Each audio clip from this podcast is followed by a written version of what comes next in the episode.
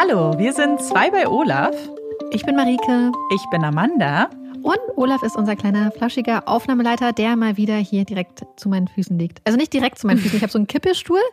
Mhm. Kennt ihr die? So ein, so ein Sitzstuhl, nicht so ein fester Schreibtischstuhl. Und ich habe immer richtig Angst, dass, weil Olaf immer ganz, ganz dicht an denen kommt und sich hier hinlegt, habe ich immer Angst, dass ich irgendwann auf ihn raufkippel. Aber er ist jetzt ich habe ihn schon in letzter Zeit immer wieder weggeschickt, dass er nicht irgendwann überkippelt wird und ich ihm die kleinen Pfötchen breche. Oh, dann quietscht er so. Nee, das möchten ja. wir nicht. Wir brauchen ihn noch. Das ist ganz noch? wichtig. Wir brauchen ihn, Punkt. Wir brauchen ihn, Punkt.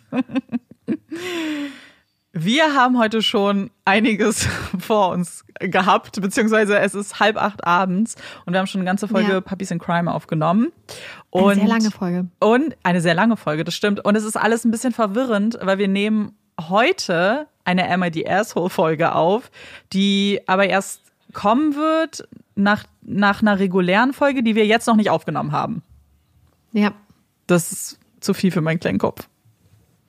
Nur so als Disclaimer für den Fall, dass wir mit irgendwelchen Sachen äh, durcheinander kommen und ihr denkt, das ergibt ja keinen Sinn. Mhm. Das ist dem wahrscheinlich geschuldet. Ja, dass wir ein bisschen chaotisch äh, jetzt Und aufnehmen. dann gehen wir auch in die Pause. Genau, Pause. Gut, dass du es sagst. Ich hätte es nämlich jetzt schon wieder vergessen. Wir müssen notgedrungen Pause machen, weil einfach ich äh, sehr viel reise jetzt in letzter Zeit, deswegen nicht da bin. Und zwei bei Olaf lässt sich halt auch nicht so gut aufnehmen, weil ihr ja immer über die Themen entscheidet. Genau, also es sind äh, mindestens zwei Wochen Pause, aber wir sagen euch einfach bei Instagram Bescheid. Also unbedingt uns folgen, wenn ja. ihr es nicht eh schon tut. So. Amanda, mhm. was trinkst du? Uh, du hast mich heute gefragt, ist das, ist das mhm. dein erstes Mal bei zwei Olaf? Schon, ja. ne? Ja, safe. Und weil du mich letztes Mal hast halt so, weißt du, so traurig zurückgelassen mit meinem kleinen Sprudelwasser, habe ich mir heute was Besonderes oh. gemacht. Oh aufgemacht. Mehr habe ich nicht getan. Und zwar habe ich eine Fritz-Limo hier. Und zwar meine Lieblingssorte. Das ist Apfel, Rhabarber. nee, Apfelkirschholunder. Huh? Die rote. Die, die kenne ich nicht mal. Was? Die habe ich noch nie gesehen. Oh mein Gott. Oh mein Gott, das kann ich ja, das kann ich ja gar nicht vergessen. Das glaube ich ja gar nicht. Die ist wirklich mhm. richtig lecker. Die ist so, so lecker. Und deswegen habe ich mir die jetzt gerade aufgemacht und auch schon kleine mm. Schlucke genehmigt. Was trinkst du? Ich trinke wieder den Tee. also süßen Chai mit Hafermilch. Aber es ist ja schön, weil es ist halt ja. cozy. Ich mache mir auch gleich noch einen grünen Smoothie, da freue ich mich schon die ganze Zeit drauf. Aber ähm, ich noch Wenn wir fertig sind? Mhm. Mm.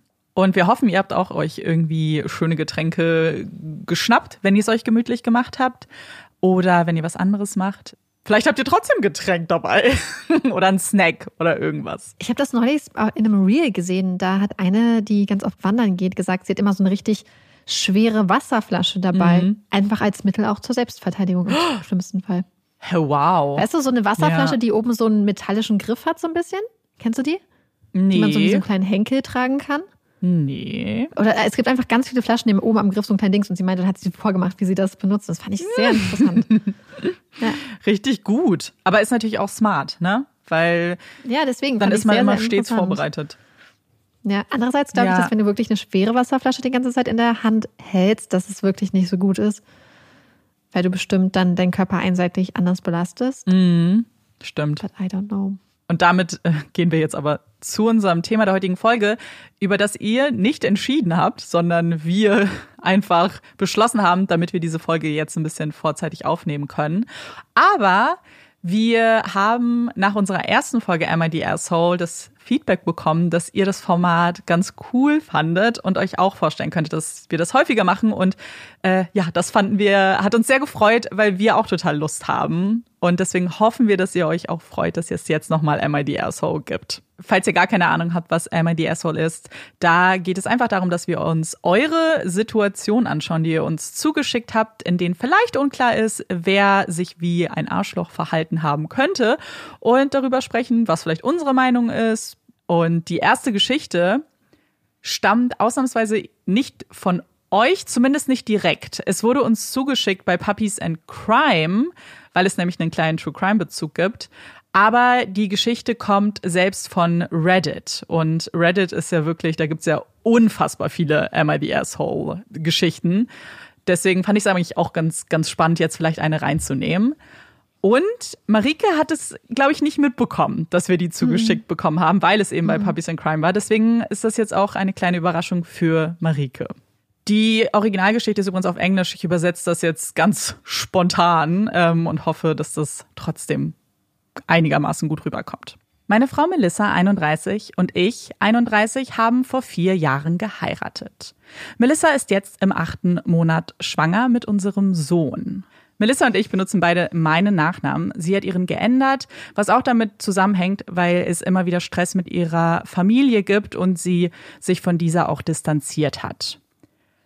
Unglücklicherweise ist unser Nachname Manson, wie Charles Manson. Das ist jetzt äh, eher unglücklich, aber naja, das ist halt unser Nachname. Und bis jetzt hatten wir auch keine Probleme damit. Vor ein paar Wochen ist ihr Bruder unerwarteterweise gestorben ähm, an einem Herzinfarkt und das mit gerade mal 35 Jahren. Wir waren beide total geschockt und sind immer noch untröstlich. Er war ein ganz toller Mann, er war gesund und wir standen ihm sehr nahe. Und es hat niemand kommen sehen. Er hat eine Frau zurückgelassen und auch drei Kinder. Melissa möchte jetzt unseren Sohn nach ihrem Bruder benennen. Und grundsätzlich habe ich damit auch gar kein Problem, wäre der Name ihres Bruders nicht Charles.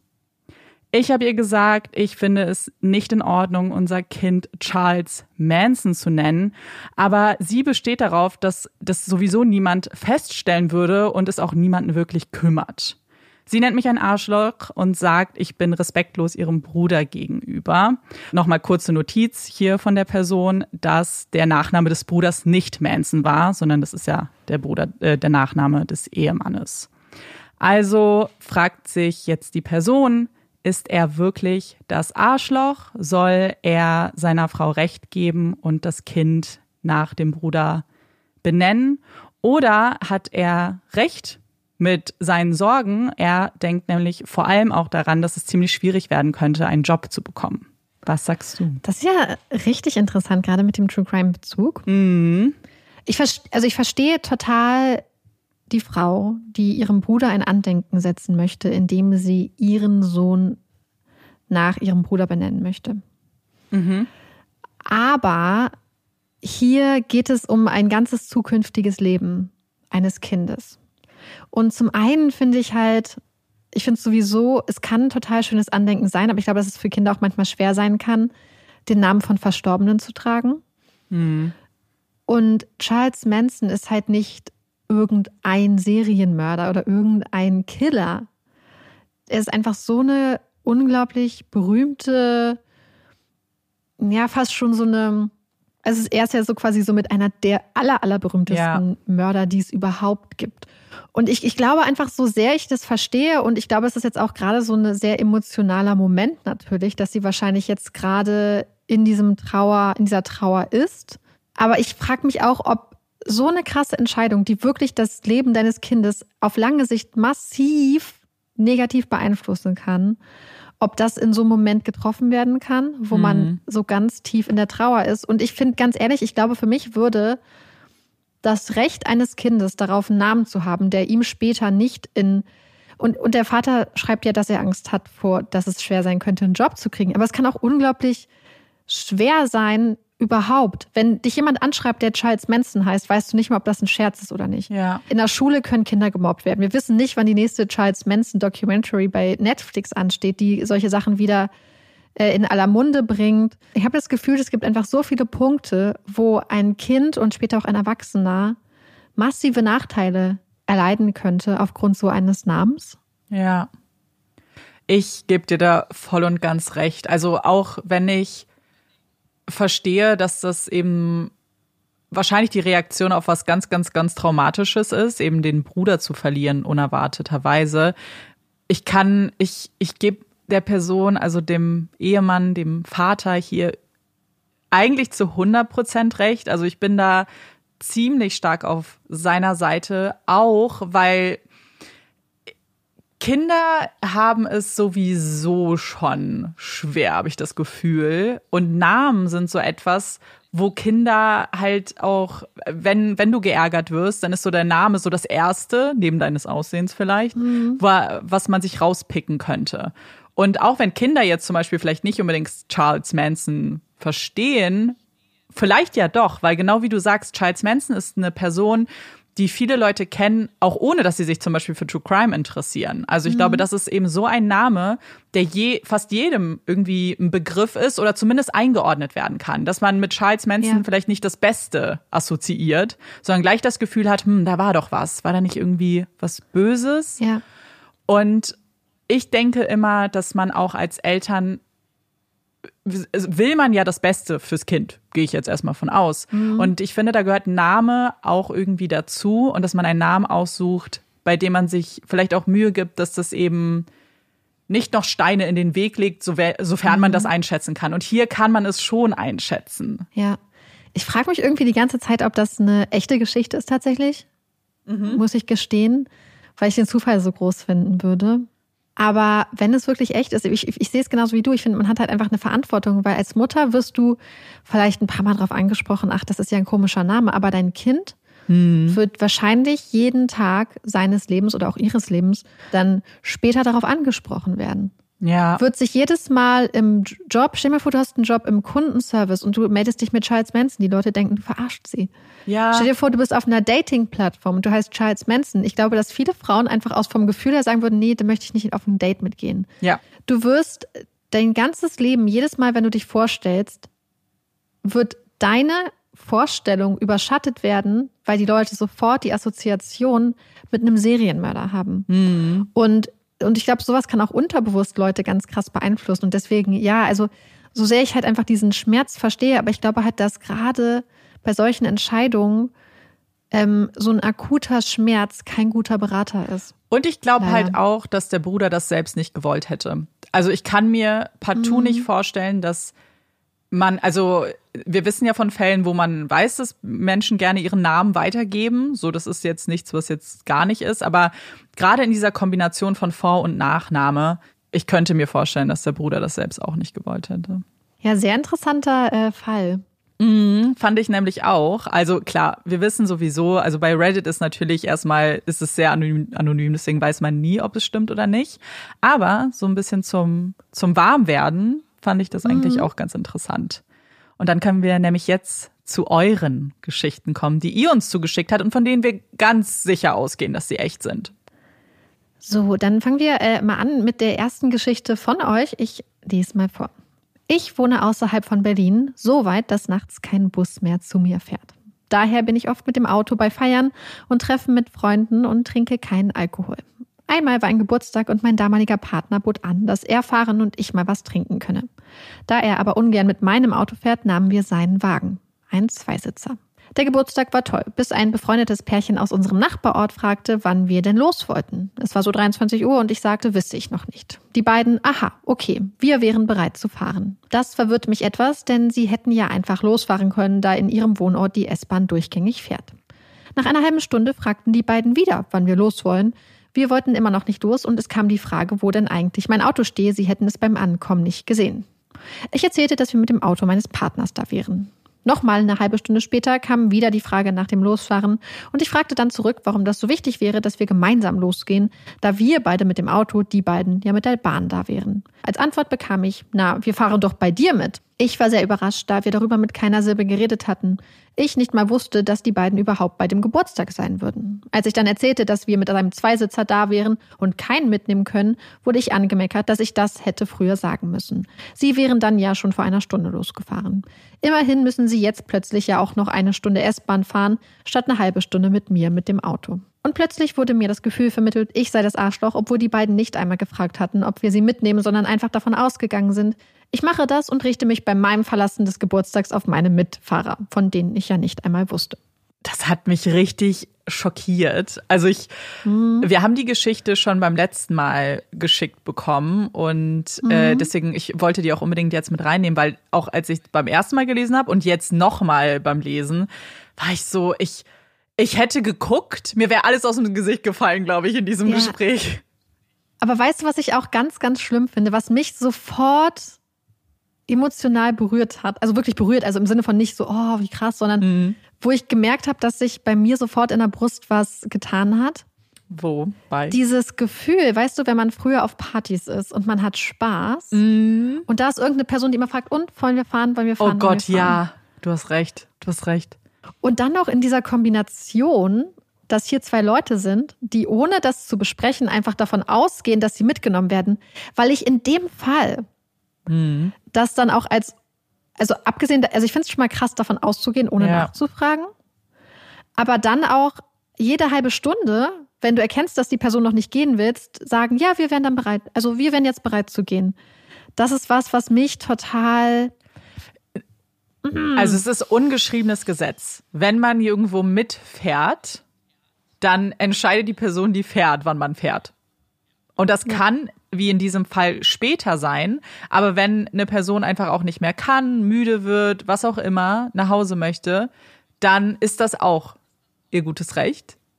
Und ja man hat ja sonst Alternativen. Also wenn du dann sagst, oh, ich wollte bei euch mitfahren, aber eigentlich will ich jetzt noch länger bleiben, dann guck halt. Dann hier haben wir ja zumindest das Beispiel, dass sie ja auch mit der S-Bahn sowieso fahren könnten. Mhm. Dann ist das so das eigene Problem. Weil ich finde, wenn jemand fährt, so dann, dann ist das lieb und man revanchiert sich ja vielleicht auch. Vielleicht hat man ja auch so ein, ein Übereinkommen. Aber mhm. für uns war es auch immer so, wer fährt, entscheidet. Punkt.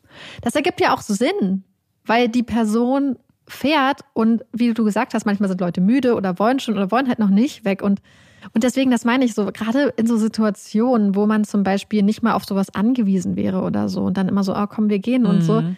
Dass man sich dann wirklich auch gar nicht genießen kann, dann zum Beispiel. Ja, für mich sind das auch hier so zweierlei Probleme, weil ähm, dieses mhm. ständige Quengeln, aber auch, also ich mhm. weiß gar nicht, wie man darauf kommt, auszugehen mhm. davon, dass man mhm. irgendwo mitfährt. Was ich akzeptieren könnte, was jetzt rein Spekulation ist, ist vielleicht, wenn es auch so ein Missverständnis bei den beiden war, die mitfahren wollten. So, oh, ich dachte, du hast gefragt, hey, ich dachte, du hast gefragt, ob mhm. wir mitfahren. Und beide sind davon ausgegangen, dass es vielleicht mhm. wie immer ist. Dass es quasi vorher kommuniziert genau. wurde. Genau, das wäre der einzige Umstand, in dem ich die Situation akzeptieren könnte, weil sonst finde ich es nur seltsam. Nur seltsam. Und selbst wenn man sagen würde, das passiert halt öfters, würde ich sagen, dass mhm. man ja trotzdem dann am Anfang kurz fragt, hey, kann ich, ist es ist normal? Ja. Weißt du, wenn das in so einem Party-Kontext ist, wenn es jetzt so ist, ey, man fährt äh, jeden Tag gemeinsam zur Arbeit, dann würde ich davon ausgehen, dass das schon so ein Übereinkunft ja. ist, wo man sich trotzdem vielleicht notfalls mal ne, erkundigt.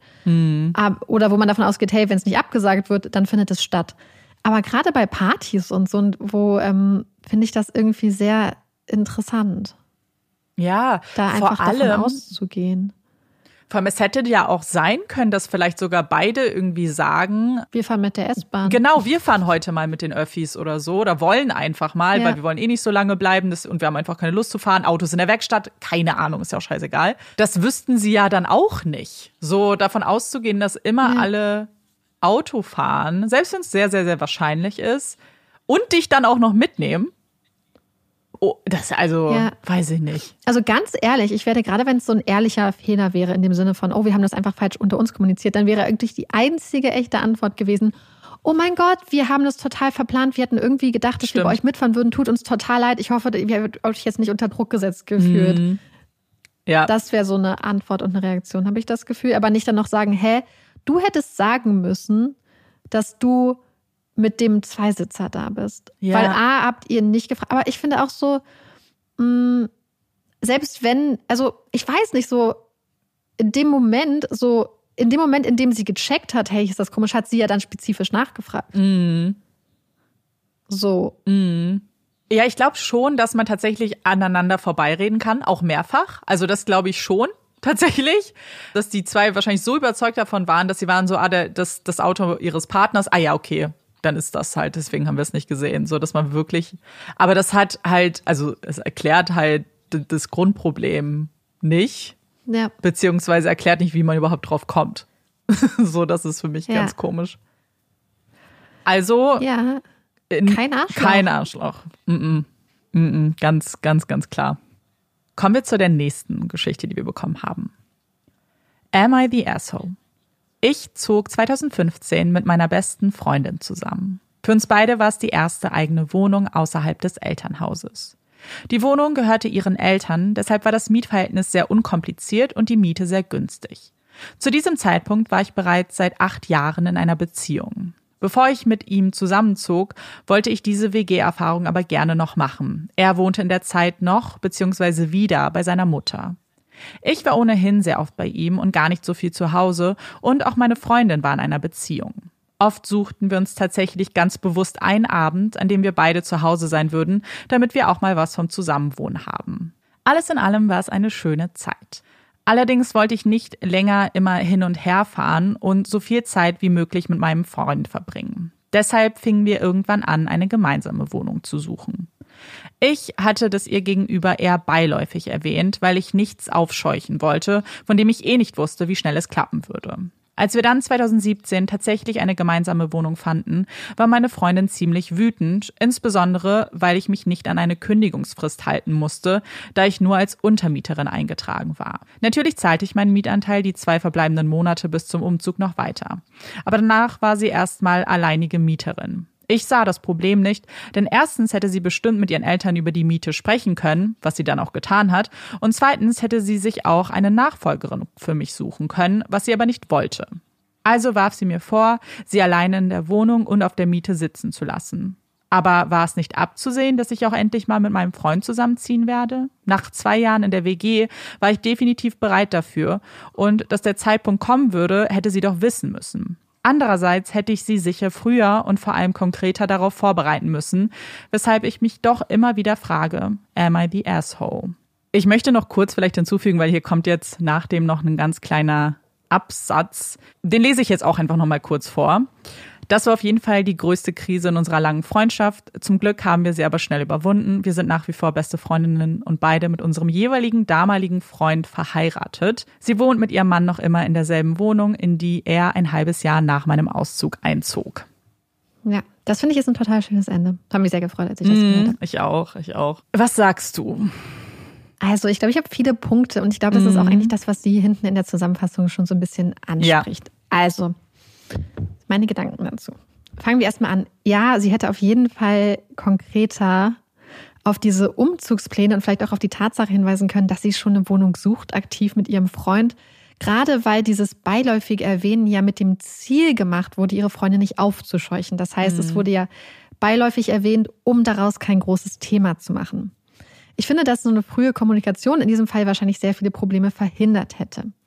Ansonsten finde ich es aber vollkommen verständlich und das habe ich damals auch so gemacht, dass ich mir halt irgendwann eine andere Wohnung gesucht habe. Ich glaube, ähm, das ist auch eigentlich so ein ganz normaler Gang der Dinge. Ich glaube, das Problem ist aber halt hier, dass zum einen, also ich meine, in diesem Fall war es ja so, dass die Freundin dann mit ihren Eltern über die Mietzahlung reden konnte. Aber auch wenn eine Wohnung zum Beispiel den Eltern gehört, heißt es ja nicht, dass nicht zum Beispiel jeden Monat ein Kredit bezahlt werden muss. Das heißt, es kann trotzdem sein, dass die Miete ja zum Beispiel einen laufenden Kredit bedient. In dem Fall ähm, steht die Freundin dann wirklich vor einer schweren Situation, weil sie dann sagen kann, okay, ich kann mir zum Beispiel die ganze Miete nicht leisten, dann müssen meine Eltern einspringen. Dann ist die Frage, können die sich das leisten? Möchte ich meine Eltern darum bitten? hätte sie sich eine Nachmieterin holen können. Ich würde behaupten, dass zwei Monate dafür eigentlich ausreichen sollten. Mhm. Wenn wir jetzt aber eine Person haben, die zum Beispiel sagt, ich möchte auf jeden Fall keine Nachmieterin und würde mir lieber dann alleine eine Wohnung suchen und einen ganzen Nachmittag für die ganze Wohnung organisieren, ist das vielleicht aber schon schwer, in dieser Zeit eine Wohnung zu finden. Und? Weil das schon eine große Veränderung ist, gerade wenn du in der Wohnung deiner Eltern wohnst. Ich glaube vor allem auch, wenn man jetzt das Ende berücksichtigt, dass der Freund dann eingezogen ist. Ich glaube, das erklärt, warum sie vielleicht keine Nachmieterin wollte, weil vielleicht schon der Gedanke da war, oh, ich will eigentlich auch mit meinem Partner zusammenziehen, aber vielleicht jetzt noch nicht, aber in ein paar Monaten. Mhm. Und dann wäre es ja schon irgendwie schwierig zu sagen, oder das, das muss man sich ja erstmal durch den Kopf gehen lassen. Was mache ich dann? Ziehen wir doch jetzt zusammen? Mhm. Hole ich mir erstmal für ein halbes Jahr jemanden und wir gucken dann? Also ich glaube, dass es nicht immer so so einfach ist zu sagen, ah, du kannst dir einfach irgendwen holen. Naja, mhm. es hängt, glaube ich, von ein paar Faktoren ab, denke ich. Ja, ich, ich finde das schwer, wenn man zum Beispiel sagen würde, hey, der einzige Grund, warum ich wirklich in der WG bin, ist, dass ich mit meiner Freundin zusammen wohne. Andererseits hast du kein Recht darauf, dass deine Freundin bei dir wohnt. Nee, nee, nee, nee, nee. Hm. So, niemand sollte in einer WG und in einer Situation sein, aus der Angst, zum Beispiel jemanden zu verletzen oder dass ja. es für eine andere Person dann unangenehm wird. Und ich glaube, das ist halt, das sind halt, das ist eine super tricky Situation und ich glaube, dass wirklich ganz viel leider hätte vermieden werden können, mhm. wirklich, wenn es frühzeitig so konkret angesprochen worden wäre ja. und kommuniziert worden wäre. Ja, das sehe ich genauso. Gleichzeitig verstehe ich aber auch, dass wenn es nicht konkret ist oder so, dass man niemanden irgendwie so in Aufruhr versetzen will, dass die Person vielleicht schon anfängt, sich zu kümmern, wenn man gar nicht weiß, was es ist. Und hey, wir wollen keinen Druck drauf haben, wir wollen einfach nur so nebenbei gucken. Ich glaube, das ist aber total die wichtige Information, die man der Person geben sollte. Ja, ich glaube, im Optimalfall ist es halt so. Oftmals ist das Leben aber immer so ein bisschen mhm. läuft nicht optimal. Und man kann jetzt natürlich aus der Retrospektive sagen, oh, irgendwie, es hat ja doch so schnell mit der Wohnung geklappt oder dass sie zusammen, es hätte ja auch anders sein können, ne? Und dann wäre es vielleicht anders ja. ausgegangen. Aber ich glaube, was man auf jeden Fall mitnehmen kann, ist, dass man wahrscheinlich immer davon profitiert, gerade bei einer Freundin, mhm. offen zu kommunizieren, hey, ich überlege, dass wir zusammenziehen. Ich, es ist noch nicht konkret, ich kann dir noch überhaupt nicht sagen, aber dass du Bescheid weißt, wir gucken uns schon um. Wie wollen wir es dann mit der ja. Wohnung machen? Weil ich finde auch, dass man ein bisschen auch, man muss es nicht sein, weil es gibt Mietverträge und mhm. man darf sich auch gerne auf Verträge berufen. Aber gerade mit einer Freundin ähm, oder einer WG, mit der man lange schon gewohnt hat und so weiter, ich finde es auch cool zu sagen, hey, ich weiß, ich muss euch das nicht jetzt schon ankündigen, aber ich ahne, dass da was sein mhm. könnte. Wenn ihr euch schon mal umgucken wollt, kann ich euch helfen bei der Suche. Ich, ich finde es immer cool, das zu machen.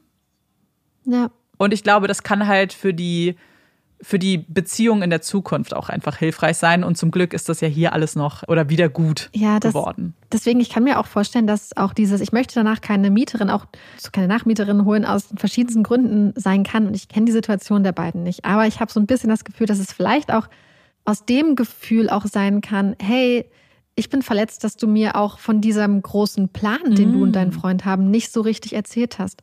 Weil so eine Wohnungssuche in in einer, in einer Stadt oder so ist ja schon was, wo man dann hinkommt und dass die andere, dass die Freundin dann vielleicht das Gefühl hatte, oh, du hast das gemacht und ich wusste nichts davon. Ja, stimmt. So, dass, dass das vielleicht auch mit reinspielt und natürlich dann auch so, so eine Trauer, dass ein bestimmter Lebensabschnitt vielleicht vorbei ist und dass man auch denkt, hey, es hat jetzt so gut geklappt. Ich finde es voll schade, dass ich mich jetzt potenziell mit einer Person, die ich nicht kenne, die ich vielleicht gar nicht so gerne mag und wo ich mich nochmal komplett neu einstellen muss, jetzt zusammenleben muss, dass das auch einfach für Leute eine Belastung sein kann, die dann dazu führt, dass man dann erstmal sauer ist, weil eine Person, mm, mit der man gerne vielleicht weiter gewohnt hätte, jetzt einfach geht. Ja, und sich dann, so, weil gerade mhm. wie auch ein bisschen das Zusammenleben geschildert wurde, in dem, ja, wir waren ja eh eigentlich äh, viel bei unseren Partnern, aber dann haben wir uns einen Abend ja. festgemacht. So, es ist ja jetzt, was ist, wenn, jetzt haben wir keinen festen Abend mehr, so sehen wir uns dann vielleicht gar nicht mehr, mhm. so verändert sich unsere Dynamik. So, ich glaube, und das kann, ist wahrscheinlich sehr unterbewusst halt auch, ne? Das ist ja nicht immer so mhm. offen klar, aber ja, so ein bisschen vielleicht auch die Angst vor was Neuem. Ich glaube, die jeder kennt. So, ja. also ich kenne mhm. sie auf jeden Fall. Ja, und ich glaube, gerade wenn es um sowas geht wie Zusammenleben und so, das ist mhm. halt hier dann einfach. Habe ich so ein bisschen das Gefühl, würde ich so reinlesen, ohne die Situation weiter zu kennen, dass das vielleicht auch einfach so ja. eine Angst um etwas ist, was einem unglaublich wichtig ist. Und das ist in diesem Fall die Freundschaft. Und ich habe das Gefühl, dass dieser Nachsatz, den du noch vorgetragen hast, vielleicht so ein bisschen darauf hindeutet, dass wenn so eine Freundschaft auch, und das finde ich so cool, dass diese Freundschaft das ja auch verwunden hat und ja. dass es jetzt nicht so war, und dass die beiden gesagt haben, hey, wir können darüber hinwegziehen, ähm, hinwegsehen, hinwegsehen. Wir können darüber hinwegsehen, ja. ähm, dass, dass das so gelaufen ist. Das ist jetzt äh, cool. Und ich glaube, das ist es letzten Endes. Ich glaube, es ist einfach, dass hier eine Person war, die gerne ausziehen wollte und die aber auch niemanden beunruhigen wollte erstmal und die vielleicht, ich weiß nicht, vielleicht hat die Person, die uns das geschrieben hat, ja auch selbst so ein bisschen auch Angst gehabt, damit so, oh, wie, wie reagiert die andere Person darauf? Ich hoffe, die andere Person ist nicht verletzt oder so. Mm. Und dass man deswegen auch nichts aufscheuchen möchte. Ja. Und sich gleichzeitig vielleicht auch nicht unter Druck setzen lassen möchte, zum Beispiel. Und dass das vielleicht wahrscheinlich wirklich einfach so eine, weil was ich immer denke, ist, dass ich im Nachhinein immer auf Situationen zurückblicke und auch jetzt zum Beispiel immer noch denke, ach, das hättest du anders handeln können, ja. das hättest du anders handeln ja, ja, können.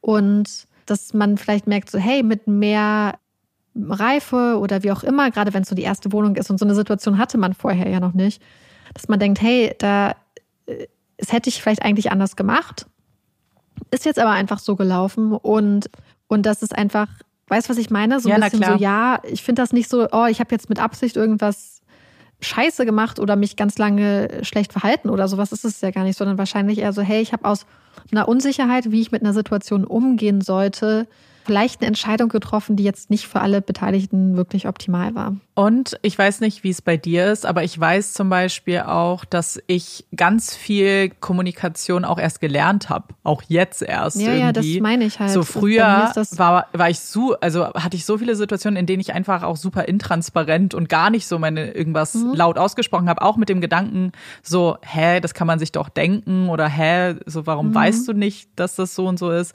So, ich glaube, das ist auch was, was man Das durchmacht. ich immer noch ganz oft. Ich habe das Gefühl, dass man immer dazu lernt. Ja. Also ich lerne von einem Tag zum anderen. ja, same. Und ich lerne, wenn ich mir allein angucke, was die letzten dreieinhalb Jahre mein Denken in vielen Bereichen beeinflusst haben. Und selbst die Sachen, die ich schon gelernt habe, habe ich ganz oft das Gefühl, dass ich sie dann trotzdem nicht sofort in den richtigen Situationen richtig anwenden kann. Mhm. So, ich lerne Sachen und nur weil ich das kognitiv weiß und das denke zum Beispiel jetzt so, ah, ich sollte mich so verhalten, eine erwachsene Person würde das jetzt so und so lösen, mache ich das so? Nicht unbedingt ja, na, es ist halt weil ein es Prozess. trotzdem nicht immer der leichte Weg ist und man manchmal einfach äh, aus diversesten Gründen eine andere Entscheidung trifft Mhm. einfach. Ja, voll. Ja, es ist auf jeden Fall ein Prozess. Und dann ist es halt so, aus so einer Situation nimmt man dann mit so, oh, vielleicht mache ich es nächstes Mal anders. So, vielleicht würde ich es nächstes Mal dann Ja. doch offener ansprechen oder vielleicht meine Gefühle, wenn mich das verletzt hat, das vielleicht auch eher ansprechen. So, das ist ja was, was man dann mitnehmen kann. Ich glaube auf jeden Fall, dass das eine Situation ist, in der es erstmal gar kein Arschloch gibt, habe ich das Gefühl. Ich glaube, es sind so ein paar Sachen, die man hätte anders machen können, aber es ist kein Arschlochverhalten, finde ich. So, und dann kommt jetzt die nächste Geschichte. Mein Freund und ich haben seit kurzem einen Welpen, den ich mit ins Büro nehmen darf. Das heißt circa zweimal die Woche. In Klammern sonst Homeoffice oder mein Freund nimmt ihn mit. Meine Chefs selbst nehmen ihre Hunde öfters mit ins Büro und die laufen da auch gerne mal frei rum. Unser Welpe ist gerade mal fünf Monate alt und halt noch nicht so gut erzogen wie die anderen beiden Hunde. Deshalb habe ich ihm bei mir im Zweierbüro und die Türe zu. Mein Problem ist, dass ich es nicht mag, wenn die Kollegen gefühlt jede Stunde zu mir kommen, um mit meinem Hund zu spielen. Ich möchte, dass er ein ruhiger Bürohund ist, damit ich auch keine Probleme bekomme. Aber die drehen ihn auf, ignorieren gerne meine Vorgaben, wie sie sich ihm gegenüber verhalten sollen und gehen dann nach ein paar Minuten wieder und ich bin dann mit meinem aufgedrehten Hund im Büro. Außerdem kann ich einfach nicht konzentriert arbeiten, wenn immer Leute da sind. Ich frage mich mittlerweile, ob ich das Ganze zu engstirnig sehe oder ob ich nicht einfach das Asshole bin, weil es mich nervt. Das ist natürlich besonders spannend mit Hinblick darauf, dass Olaf auch mal ein Bürohund war. Auch in, im gleichen Alter. Hä, er war so Ja. klein? Ne? Ey, das ist wirklich, ich, Olaf war ziemlich, also er war sechs Monate alt, glaube ich, als ich angefangen habe. da war, er war ja ein richtiges Baby. Aber das stimmt, deswegen hatte ich ja im Kopf die ganze Zeit, dass er so klein ist und dann war mein Kostüm viel zu klein, das ich ihm geschenkt habe. Ja. Weil ich das halt, weil er noch so gewachsen ist. Stimmt. Also, ich muss dazu sagen, also wie gesagt, ich habe Olaf auch mitgenommen. Und ähm, ich glaube erstmal, was man grundsätzlich anerkennen muss, ist, dass Welpenzeit unglaublich harte Zeit ist. Es ist eine unglaublich harte Zeit. Welpen sind unglaublich niedlich, aber unglaublich viel Arbeit und es kann unglaublich frustrierend sein und manchmal verzweifelt man total und hat das Gefühl, dass man alles falsch macht und möchte nur noch heulen. Also zumindest ging es mir so. Und dann wird man auch oft mit äh, Leuten konfrontiert, die vielleicht, wo der Hund schon älter ist oder so und wo das dann alles rückblickend ganz stark romantisiert wird, hatte ich so das Gefühl. Also zumindest kam es mir so vor, dass ich ähm, dachte, ich bin die einzige Person, deren Hund noch nicht mit acht, neun Wochen stubenrein ist, weil mir alle gesagt haben, dass ihre Hunde mit acht, neun Wochen stubenrein waren. Das war bei Olaf nicht so. Das hat sehr viel länger gedauert. Das heißt, es ist sowieso, glaube ich, schon so eine Zeit, wo man total verunsichert ist, weil man total viele widersprüchliche Informationen aus allen Ecken und äh, so bekommt. Ich glaube, ganz viele Leute können das bestimmt ganz gut nachvollziehen. Und dass es viele Sachen, die auch schwer sind, auch gar nichts mit dem Hund selbst zu tun haben, sondern mit den Umständen. Und zwar eine Sache, um mein, krassestes Problem zu sagen, ist, dass ich die Regel hatte, dass wenn wir essen, dass Olaf ignoriert wird. Und dann war es aber ganz oft so, dass wenn wir bei meinen Eltern waren, was dann immer im Sommer war oder im, im Rahmen von Familien, ähm, Geschichten und so, dass Olaf dann, wenn wir gegessen haben, oft mit dem Ball ankam und Ball spielen wollte. Und ich habe immer gesagt, bitte ignoriert den Hund, lasst, er spielt nicht, er spielt nicht, wenn wir essen. Das wurde ganz oft von vielen Mitgliedern meiner Familie ignoriert, weil Olaf halt so niedlich war und dachte, komm, der Arme, der muss mal spielen. Und, und meine Schwester meinte damals zu mir, dass sie das so gut nachvollziehen kann, meinen Struggle, dass sie den so gesehen hat. Dieses, man, man hat, man weiß, dass man hart sein muss und dass man ähm, eine gewisse Konsequenz haben muss und, und streng sein muss manchmal in Situationen. Und wie schwer es ist, wenn dann alle anderen aber genau das Gegenteil machen. Mhm. Voll. Ja, es ist halt sowas, es ist Erziehung. So, es ist ja ein Lebewesen, was ein Baby ist und was erst alles noch lernen muss. Ne? Das ist ja auch ganz normal. So, so Welpe kommt ja nicht auf die Welt und weiß irgendwie schon, wie gewisse Dinge zu funktionieren haben. Und da ist natürlich sowas wie konsequent sein, Regeln aufstellen, da auch dranbleiben, damit ähm, mhm. das auch als Regel wahrgenommen ja. wird. Natürlich ganz, ganz wichtig. Und ich, ich, ich, ich finde, das ist ein Riesending und eine Riesenaufgabe. Und es, es, es ist schon super hart, weil ich natürlich auch so ein bisschen, ich, ich stelle mir mich vor. Und wenn ich einen süßen Hundewelpen sehe, oi, dann würde ich am liebsten auch losrennen und halt knuddeln. Ich mach's nicht, aber alles in mir schreit danach, ne? Mhm. Deswegen verstehe ich auch so ein bisschen, dass es nicht alle Menschen verstehen, dass das nicht okay ist ja. und erstmal ein süßes Tier sehen und denken, mein Gott, ich muss anfassen. Ich glaube, dass es dann halt wichtig ist, was zu sagen. Und ich fühle total, dass das aber auch, dass man sich dann wirklich, wie die Person auch geschrieben hat, halt wie das Asshole fühlt oder engstirnig, ja. sich selbst als engstirnig wahrnimmt, weil man denkt, oh, jetzt, jetzt, jetzt lasse ich den Leuten quasi ihren Spaß nicht oder was auch immer. Mhm. Aber das ist ja nicht der, der Gedanke dahinter. So ist es ja nicht, ja. oh, ich will jetzt die Stimmung versauen, sondern nee, ich habe hier eine Aufgabe, ich muss meinen Hund erziehen und das geht halt mhm. halt nicht so gut, wenn die ganze Zeit Leute reinkommen. Und man, man kriegt schnell das Gefühl, wenn man zum Beispiel ähm, sagt, hey, der Hund möchte jetzt keinen Kontakt oder so, dass man ganz schnell so komisch angeguckt wird oder dass Leute das nicht verstehen oder warum darf denn mein Kind den Hund nicht, ähm, nicht streicheln jetzt? Äh, man fühlt sich ganz schnell wie ein Arschloch. Aber es ist mhm. unglaublich wichtig. Es ist unglaublich wichtig. Und im, im Nachhinein hätte ich Olaf, glaube ich, viel öfter ähm, Leuten einfach sagen sollen, so, hey, das reicht jetzt, das ist jetzt, selbst wenn er jetzt noch cute ist oder so und, und, mhm. und lieb ist, das ist jetzt gerade nicht der Moment dafür, das möchte ich jetzt nicht, es tut mir total leid und und, und ich glaube aber, dass das was ist, je früher man das lernt, desto besser. Ich das ist so eine Sache. Ich glaube, das ist das Gleiche, wie wenn man Kinder hat. Und ich finde das überhaupt nicht zu engstirnig. Ich würde sagen, dass wenn man das ansprechen und kommunizieren kann, dass das ganz, ganz wichtig ist.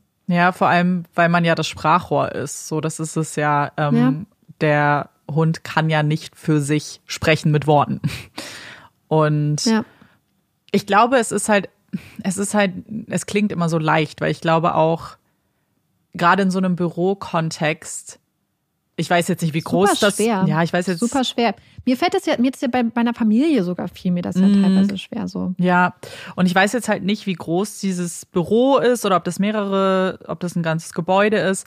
Aber wenn es jetzt auch vielleicht mehrere Leute sind, ist es natürlich halt auch schwierig, weil es immer wieder was ist. Wenn du vielleicht auch immer, wenn es jetzt nicht immer die gleichen Kollegen und Kolleginnen sind, dass du dich halt so oft wiederholen musst und dass das halt wahrscheinlich auch mega mhm. die Überwindung kostet, das auch immer wieder zu machen.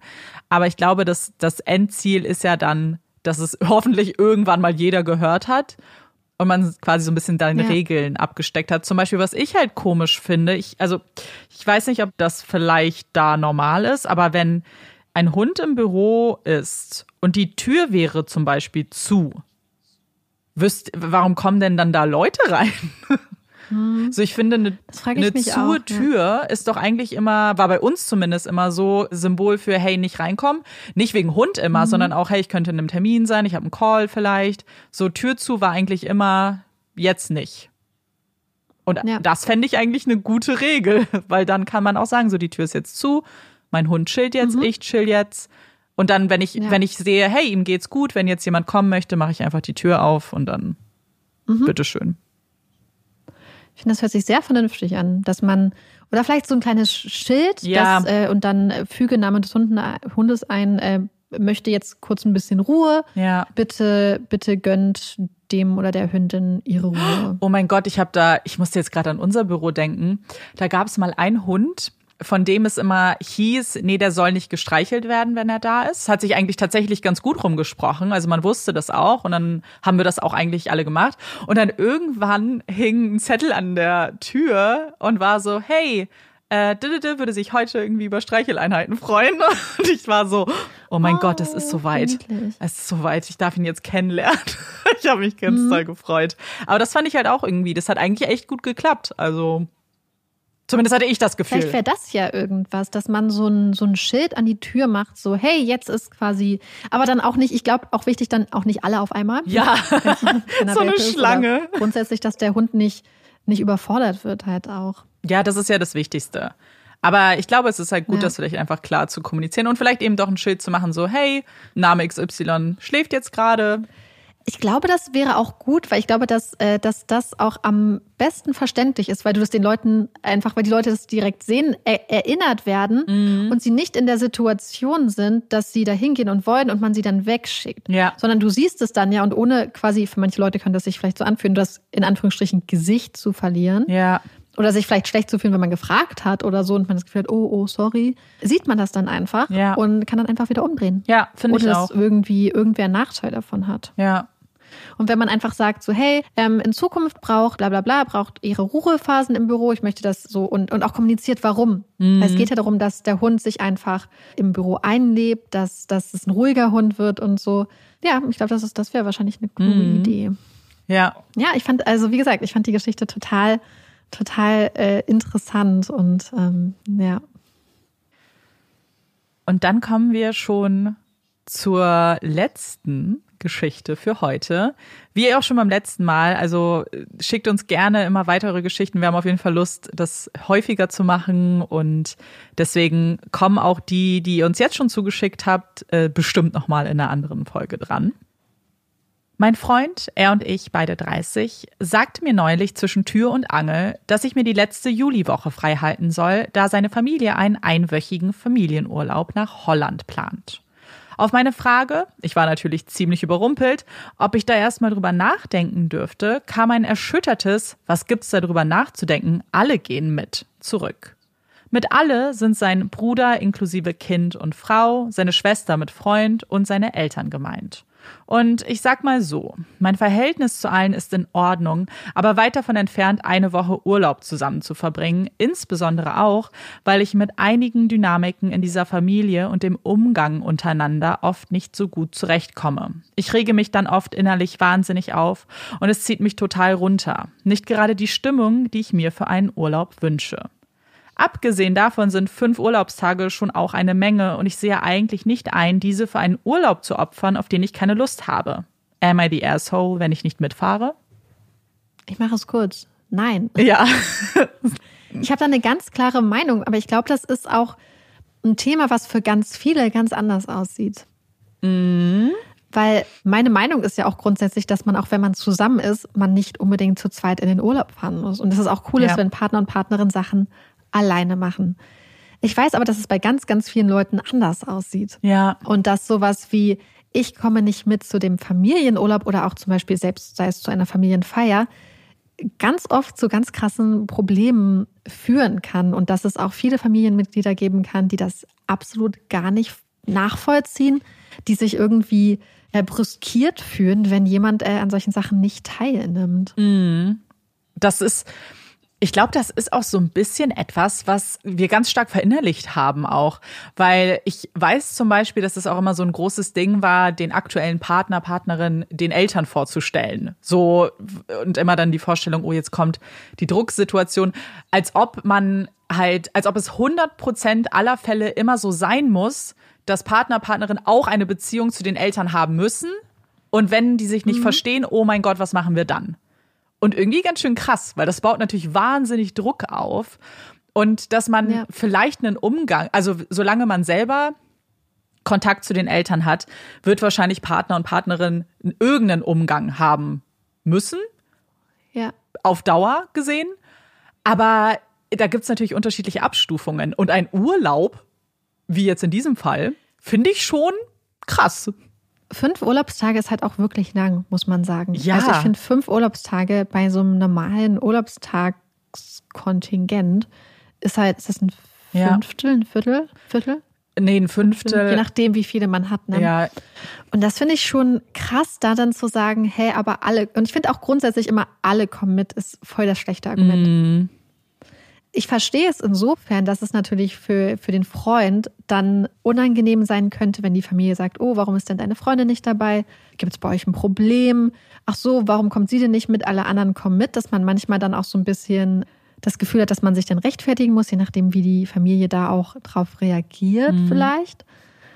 Aber ich finde, also ich werde dafür kämpfen oder ich, ich grundsätzlich finde ich das einfach so wichtig, dass man sich eine Eigenständigkeit bewahrt ja. und dass sowas auch nicht einfach ohne eine Kommunikation, ohne auch ein Abklären, hey, ist das okay? Möchtest du das überhaupt? Ja oder nein, dann auch einfach so durchgeboxt werden muss. Mhm. Weil ich finde, dass man in so einem in so einer Situation ist es schön, wenn der Partner oder die Partnerin mitkommt, aber ich finde nicht, dass man darauf bestehen kann. Und es müsste doch auch ganz, ganz wichtig sein, wie sich Partner oder Partnerin dabei fühlt. Also wenn ich das Gefühl hätte, oh, mein, meine Partnerin will jetzt nicht mitkommen oder sagt oder deutet vielleicht schon an, oh, das ist mir jetzt einfach zu viel, warum auch immer, dann würde ich sie doch nicht zwingen, weil ich doch dann weiß, sie fühlt sich damit unwohl. So, ich will doch die Person, die ich liebe, will ich doch, dass es ihr auch gut geht und müsste dann vielleicht in solchen Fällen, ich, und das ist nicht leicht und das kann auch hart sein, aber mein, meinen eigenen Wunsch und mein, meine eigene Vorstellung hinten anstellen, weil ihr Wohlbefinden über dem irgendwie meines Egos zum Beispiel, sage ich jetzt einfach mal, stehen. Oder dass es unangenehm ist oder nicht, ja. Aber ich finde auch, selbst wenn die sich super verstehen würden und Ja. die Partnerin oder der Partner jetzt sagt, ja, grundsätzlich hätte ich Lust, aber ganz ehrlich, die fünf Tage habe ich schon eingeplant, um mit meinen Freundinnen auf Malle Party zu machen. Oder irgendwie sowas in die Richtung. Finde ich es auch vollkommen legitim. Na ja, klar. Weil fünf Tage ist ein richtig krasses Commitment. Und ich würde schon sagen, so, ich könnte es so verstehen, wenn jemand sagt, okay, mein Partner, meine Partnerin kommt nie mit und ich begleite sie aber zum Beispiel oder ich begleite ihn oder aber ich finde gerade bei so einem Urlaub finde ich es sehr krass, das einfach so hinzunehmen. Also ich weiß nicht, so wir sprechen zum Beispiel Sachen immer komplett ab und ich, ich habe immer größtes Verständnis, gerade wenn es auch arbeitstechnisch stressig ist oder so, dass es halt auch oft nicht klappt. Das finde ich vollkommen, aus welchem Grund auch immer. Weil ich habe immer das Gefühl, dass gerade wenn ich Zeit mit meiner Familie verbringe, brauche ich auch niemanden an meiner Seite so, der mich jetzt, also ist natürlich total schön, wenn man die Person, die man liebt, an seiner Seite hat in so einer Situation und dann gemeinsame Erinnerungen aufbaut. Aber gerade in dem Fall habe ich immer das Gefühl, dass ich eigentlich, ja, aber ich meine natürlich, wahrscheinlich ist es vielleicht anders, wenn du dann das Gefühl hast, oh, du, die ganze Zeit werden alle nur denken, ach, deine Freundin ist nicht dabei, du musst dich dafür rechtfertigen. Es kommt halt auf die Familie wahrscheinlich dran drauf an, Ja. wie wohl man sich dann ohne Partner oder Partnerin in der Situation fühlt. Gleichzeitig ist es aber auch scheiße, wenn dir das Gefühl vermittelt wird, dass du ohne Partnerin oder Partner an deiner Seite kein gleichwertiges Mitglied in diesem Urlaub zum Beispiel bist. Mhm, Aber ich finde vor allem, dass das aber dann auch das Problem des Partners ist, um ehrlich zu sein. Ja, klar. Weil es ist ja. Ich versuche ja. nur herauszufinden, warum jemand äh, so Aber das ist, ja, ja, das wird 100 Prozent. darauf reagiert. Aber das ist ganz sicher, also f- für mich ist das in solchen Dynamiken jetzt, ich weiß natürlich nicht, wie es bei den beiden ist, aber grundsätzlich glaube ich ein ganz, ganz häufig der Motivator zu sagen, hä, aber und ich, es lässt sich ja ahnen an dem Satz, alle kommen mit. Dann ist es, es geht nicht darum, ja, ich freue mich aber auf ein schönes Wochenende mit dir und meinen Eltern, sondern es ist, hä, alle kommen mit. Das heißt, du bist auch alle. So, da, keine Diskussion. Das heißt, es Ja. geht viel mehr wahrscheinlich um das Bild und deren Partner kommen auch von Geschwistern und so weiter, als jetzt wirklich um jede Person individuell. Und wenn du das Gefühl hast, du musst das machen, weil sonst bist du der Sohn, der ohne Partnerin kommt, dann sollte man da vielleicht nachhorchen, muss ich ehrlich sagen. So ein bisschen, warum ist das Gefühl? Ist das vielleicht auch nur in meinem Und- Kopf? und- weil vielleicht ist das ja gar nicht so in der Realität. Vielleicht denkt das kein Mensch, aber ich denke, dass das dann alle denken. Eine Sache, die ich beobachtet habe und die ich hier auch als großes Konfliktpotenzial vielleicht sehen würde sogar, ist, dass in dem Moment, in dem du einen Partner oder eine Partnerin oder grundsätzlich eine Person dazu zwingst, gegen ihren oder seinen Willen sich in so eine Situation zu begeben, gerade wenn es mehrere Tage sind, birgt das ja dieses Konfliktpotenzial, dass das für die Person eine ganz, ganz schlimme Situation sein wird. dass man in so eine Hilflosigkeit reingerät, wenn man sich in so einer Situation auch nicht befreien kann, wenn man vielleicht fünf Tage fremdbestimmt lebt, wenn Ja. wer anders so den Rhythmus vorgibt. Und so wie ich mich kenne, hätte das bei mir das Potenzial unter Umständen, dass ich eine ganz, ganz krasse Abneigung entwickle. Ja, na klar. Dass alles, was in diese Richtung geht, für mich in Zukunft mit ganz krassem Widerwillen verbunden wird, mit einem ganz, ganz, ganz schlechten Gefühl, wenn sowieso schon sowas da ist. Und das hätte ich einfach. Ich hätte einfach Angst, dass das so nachhaltig das Verhältnis zwischen meinem, meiner Freundin, meinem Freund und meiner Familie beeinflussen könnte, weil ich weiß, dass es bei mir so sein könnte, weil ich weiß, dass in dem Moment, in dem ich das Gefühl habe, da sind Menschen, ja. die akzeptieren meine Entscheidung nicht. Die wollen mich zu etwas drängen, was ich nicht möchte. Die wollen ähm, über Sachen bestimmen, wo ich finde, dass sie kein Recht haben, darüber zu bestimmen. Kriege ich richtig krass so in mir drin so ein entwickelt sich irgendwie was, dass ich damit überhaupt nicht klarkomme und dass sich das für mich ganz negativ langfristig auch auf Beziehungen auswirken kann. Ja, voll. Ich glaube, das ist ein wichtiger Punkt auch noch zusätzlich, weil ich glaube, dass da ganz, ganz, ganz viel Gefahr drin besteht, dass es halt wirklich dann deutlich schlimmer wird. Und gerade in einer Woche Urlaub, das ist sehr viel Zeit. Das ist sehr, sehr, sehr, sehr viel Zeit. Da kann sehr viel passieren. Ja. Ja. Also. Ohne jetzt den Teufel an die Wand malen zu möchten. Aber es ist, aber naja, was heißt den Teufel an die Wand, wenn die Person uns jetzt schon schreibt, oh, es gibt jetzt immer schon bei den Treffen so Situationen, wo ich danach Mhm. Ja, ja. Äh, unruhig bin oder inner mit mir das ausmache. Das kannst Mhm. du vielleicht nach einem Treffen machen und auch dann sagen, okay, aber beim nächsten Mal gehe ich trotzdem wieder hin. Aber wenn du eine Woche jeden Tag kleinere Sachen hast, die du innerlich Mhm. dich wütend machen, also ich hätte nicht das, die Nervenpower an Tag Ja. fünf dann nicht zu platzen. Und dann sind vielleicht auch Sachen, die man vorher akzeptiert hat, wie zum Beispiel, ach, ich komme jetzt mal einen Tag mit auf eine Familienfeier, werden in Zukunft umso schlimmer werden dann. Werden dann in Zukunft nicht nur, ach, ich, ich gebe mir das jetzt einen Tag, sondern vielleicht was, wo du in Zukunft wirklich Panik davor hast, wo du in Zukunft wirklich so eine richtig krasse Abneigung hast, sodass dann so vermeintliche Kleinigkeiten auch ganz, ganz schwer auszuhaltbar sind, aushaltbar sind.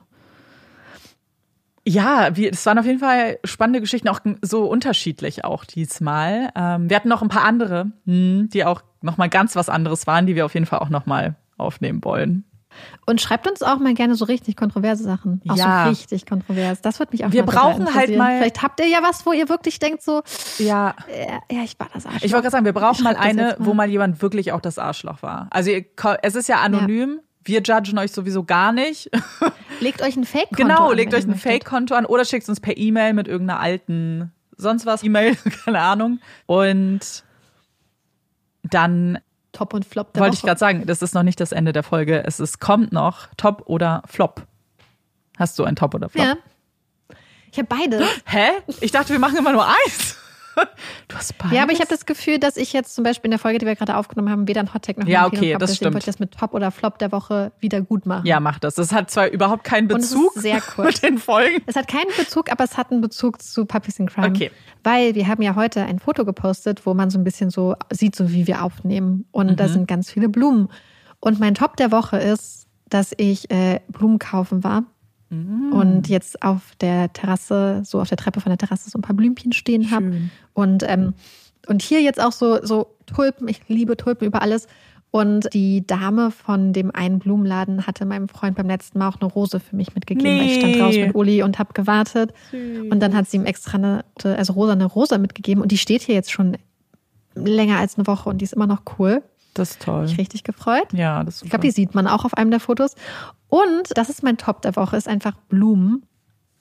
Grün, Natur, Ja, alles blüht auf. Das macht mich richtig happy.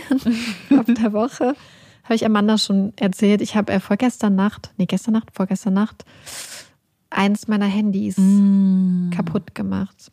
Und zwar ist es so, bevor jetzt Leute sagen, eins deiner Handys, wie viele Handys hast du? Ich habe zwei Handys, die beide Secondhand sind. Also eins von meinem Freund, das alte, und eins von meinem Papa, das alte. Das Problem ist, diese beiden Handys sind beide alt und ähm, haben gewisse Probleme, die dafür sorgen, dass ich mit jedem Handy nur bestimmte Sachen machen kann. Also jedes Handy hat bestimmte Macken, die dafür sorgen, dass ich zum Beispiel mit dem einen Handy nicht so wirklich Sachen anhören kann. Das kann ich auf dem anderen. Dafür kann ich damit aber bestimmte Sachen nicht. Also wie so ein Puzzle. Keins der Handys funktioniert zu 100 Prozent. Zusammen funktionieren sie zu 90 Prozent. Das ist es. Und eins dieser Handys, mein, mein Hörhandy für Audible und solche Sachen, habe ich immer nachts und höre damit White Noise. Und dann wollte ich nachts aufstehen und auf Toilette gehen und das Handy war, das Handy mitnehmen, um mir Licht zu haben, hätte als Taschenlampe. Bin ich so losgegangen und habe es dann nebengelegt und dann wollte ich vom Klo aufstehen und habe aber vergessen gehabt, dass ich die Kopfhörer im Ohr hatte. Oh Mann. Und das hat mein Handy hochgezogen und es ist ins Klo gefallen. Scheiße. Ins Klo.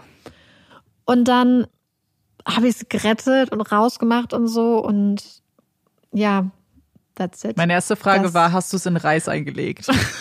Nee, habe ich nicht. Du. Also es hatte auch erst, dachte ich, es funktioniert noch, als ich es dann sauber gemacht hatte und abgewischt hatte und so. Aber ähm, jetzt scheint es nicht mehr so richtig zu funktionieren. Also ich probiere es nochmal. Mach mal Reis. Aber es lässt sich irgendwie nicht mehr, nee, es lässt sich irgendwie nicht mehr auf. Also es geht schon noch an. Es war kurz an dann auch nochmal, Mm. jetzt gestern oder heute. Aber es hat sich nicht mehr aufladen lassen. Weil ist das nicht immer. Ich glaube, da äh, ist jetzt ein Problem. Ja, ich glaube, es ist in jedem Forum steht halt als Tipp, leg es in Reis ein. Deswegen, Ich weiß. Klar. Ich hatte aber mal Klar. einen iPod, der ist auch baden gegangen. ja. Und den habe ich, und, und, eine, und eine Handykamera habe ich beides in Reis reingelegt, hat beides nichts Ja, gerettet. ich glaube, Reis wird einfach zu viel zugemutet, ehrlich gesagt. Ich glaube, das ist ein bisschen viel Verantwortung. Ich habe mal ein Handy gewaschen Ja. und dann war es kaputt. Wie das? Ich In, einem- in, einem in der Waschmaschine? Waschmaschine, ja. Weil ich hatte so meine, meine Kleidung sortiert, glaube ich, auf dem Bett und habe das dann scheinbar mit aufgesammelt. Oh und ich war dann schon die ganze Zeit so, hä, wo ist denn mein Handy?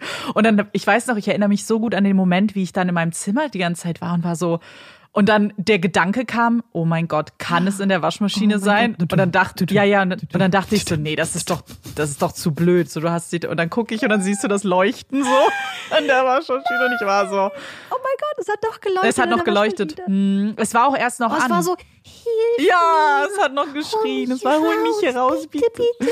Oh nein. Ich hab's nicht gerettet. und das arme Handy.